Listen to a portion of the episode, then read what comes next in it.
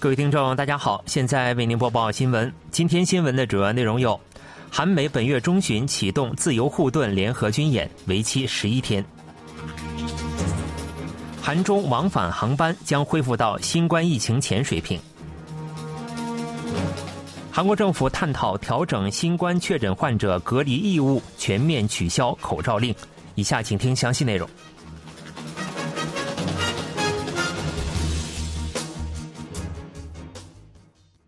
韩国和美国将于本月中旬举行自由护盾联合军演。韩美军方三日表示，为确立联合防卫态势，将于三月十三日至二十三日举行自由护盾联合军演。本次联演不分前后部分，将连续举行十一天，时间创最长纪录。在正式演习前，三月六日至九日将实施相当于预备演习的危机管理参谋演习。韩美军方介绍说，此次军演的模拟情境反映了北韩核导能力升级的情况，以及近期发生的战争、争端等不断变化的威胁和改变的安全环境。在此基础上实施针对性演习，进一步加强同盟的应对能力。本次联合军演期间，将重点实施联合野外机动演习，代号定为“战士盾牌联合野外机动演习”。韩美强调，这象征着韩美联军巩固联合防卫态势、防御大韩民国的能力和决心。通过重点实施规模扩大至突救演习水平的联合野外机动演习，提高联合作战执行能力。韩国和中国间的往返航班有望恢复到新冠疫情爆发以前的水平。国土交通部三日表示，已与中国民航总局就根据疫情爆发前两国政府签订的航空协定所规定的运输量增设航班的方案达成协议。国土部介绍说，预计本月内将以仁川至北京、仁川至上海、仁川至青岛、仁川至延吉、济州至上海等主要航线为主增班。目前，仁川至北京每周运行二点二五班，未来将可增至每周四十五班。国土部表示，预计到今年十月前，其他路线也将陆续增班。与此同时，韩国国内地方机场往返中国的航班也有望陆续复航。停运的釜山至延吉航线本月一日起重启，济州至西安、大邱至延吉航线将于十六日重启。国土部介绍说，实际增班的时间将由运营相关航线的航司根据旅客需求和运行准备情况等予以决定。韩日就强征劳工赔偿这一两国间面临的最大问题，启动了安保式磋商渠道。最近有观测认为，该问题即将得出结论。分析认为，此举旨在缩小双方之间的最后分歧。总统是亲自出面，加大了磋商力度。不过，该问题的主要争论点及日本战犯企业参与赔偿遭到日本政府的拒绝，双方能否达成协议尚不透明。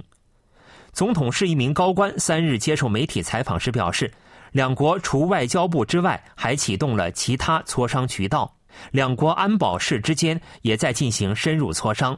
这名官员介绍说，主要磋商窗口是韩国外交部和日本外务省。不过，韩国总统室国家安保室和日本首相室国家安全保障局也在进行高级别战略沟通。分析认为，这意味着当前已进入必须由尹锡悦和岸田文雄做出政治决断的阶段。韩国政府提出了由国内财团接受国内企业捐款，代替日企向受害者赔偿的第三方赔偿方案，但要求日企参与筹资。不过，日本政府坚决反对日企以任何方式参与筹资。日本认为，强征劳工赔偿问题已通过1965年签署的韩日请求权协定在法律上得到解决，预计双方很难就日企参与筹资问题达成协议。韩国新冠疫情趋稳，韩国政府开始研究调整新冠确诊患者七天隔离义务、全面取消室内口罩令等事宜。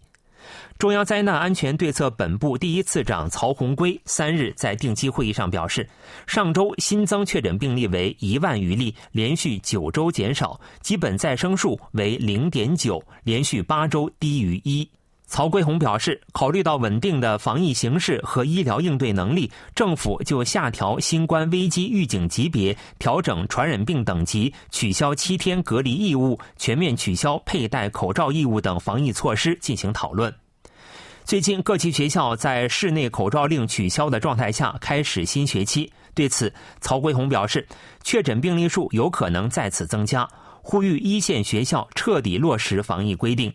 曹圭宏强调。从过去的流行情况来看，新增病例数往往在开学初期的三月初至四月呈现增加趋势。各市道教育厅和学校应把学生健康放在首位，扎实做好疫情防控工作。政府表示，新冠病床将从三千九百多张调整为一千多张。曹圭宏介绍说，这足以应对一天新增四万余例确诊病例的情况。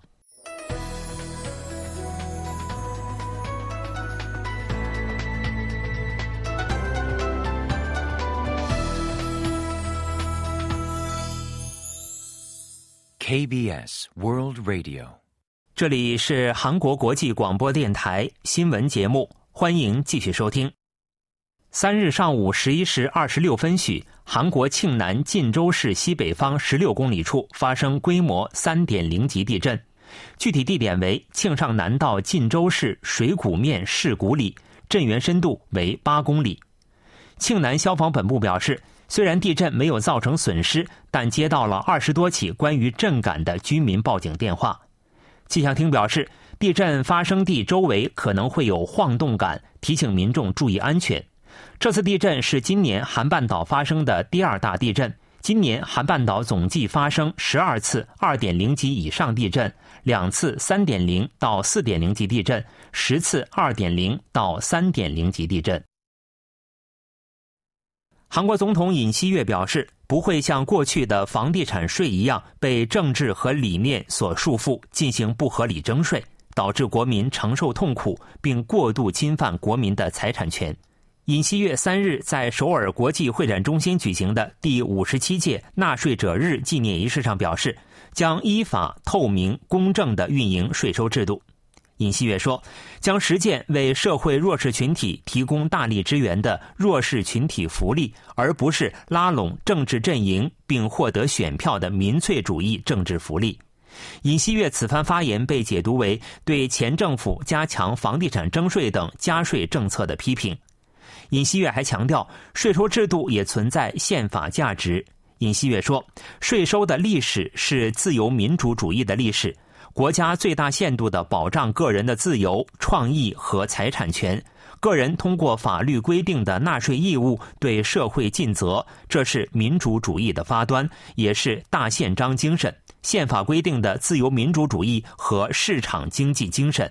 总统室表示，这是自1970年以来，韩国总统时隔53年首次出席纳税者日纪念式。尹锡悦出席纪念式，旨在向在全球综合性经济危机导致的困难环境下仍忠实履行纳税义务的人们表示感谢。因涉嫌在大选过程中发表虚假言论的韩国最大在野党共同民主党党首李在明出席首次庭审，庭审从上午十时四十分起进行了一个多小时，下午二时重启。李在明在开庭前十分钟，约十时三十分抵达法院。李在明未回答记者关于已故金文基处长和百线洞开发事件的提问，径直走入法院大厅。法院迄今举行了四次预审，正式庭审开始后，被告需亲自出席。法院计划今后隔周周五举行庭审，本月十七日、三十一日已被指定为庭审日。李在明涉嫌违反公职选举法，检方认为大选期间，身为共同民主党总统候选人的李在明发表虚假言论，主要内容为两项。首先，二零二一年十二月大庄洞开发事件发酵后，李在明在接受电台采访时表示，自己在担任城南市市长期间，并不认识已故的城南城市开发公社开发一处前处长金文基，这番言论与事实不符。其次，李在明在去年十月的国会国政监察中表示，国土交通部要求变更百县洞的土地用途，并威胁若不予以变更，将视为玩忽职守，因此不得不予以变更。检方认为这番言论也不属实。韩国中小风险企业部三日表示，在位于首尔龙山区的首尔创造经济革新中心举办了人工智能领域初创企业恳谈会，听取企业的困难，并与企业就今后的支援方案进行讨论。随着近期对话式人工智能 Chat GPT 亮相，对生成式人工智能的关注倍增。预计今后人工智能市场的规模也将急剧扩大。此次恳谈会旨在就改进规制和政策支援方案等进行讨论。十家有潜力的初创企业参加了此次恳谈会，这些企业来自对话、音乐、图像合成、学习数据、深度学习等多个领域，大部分均涉足 Chat GPT 所属的生成式人工智能领域。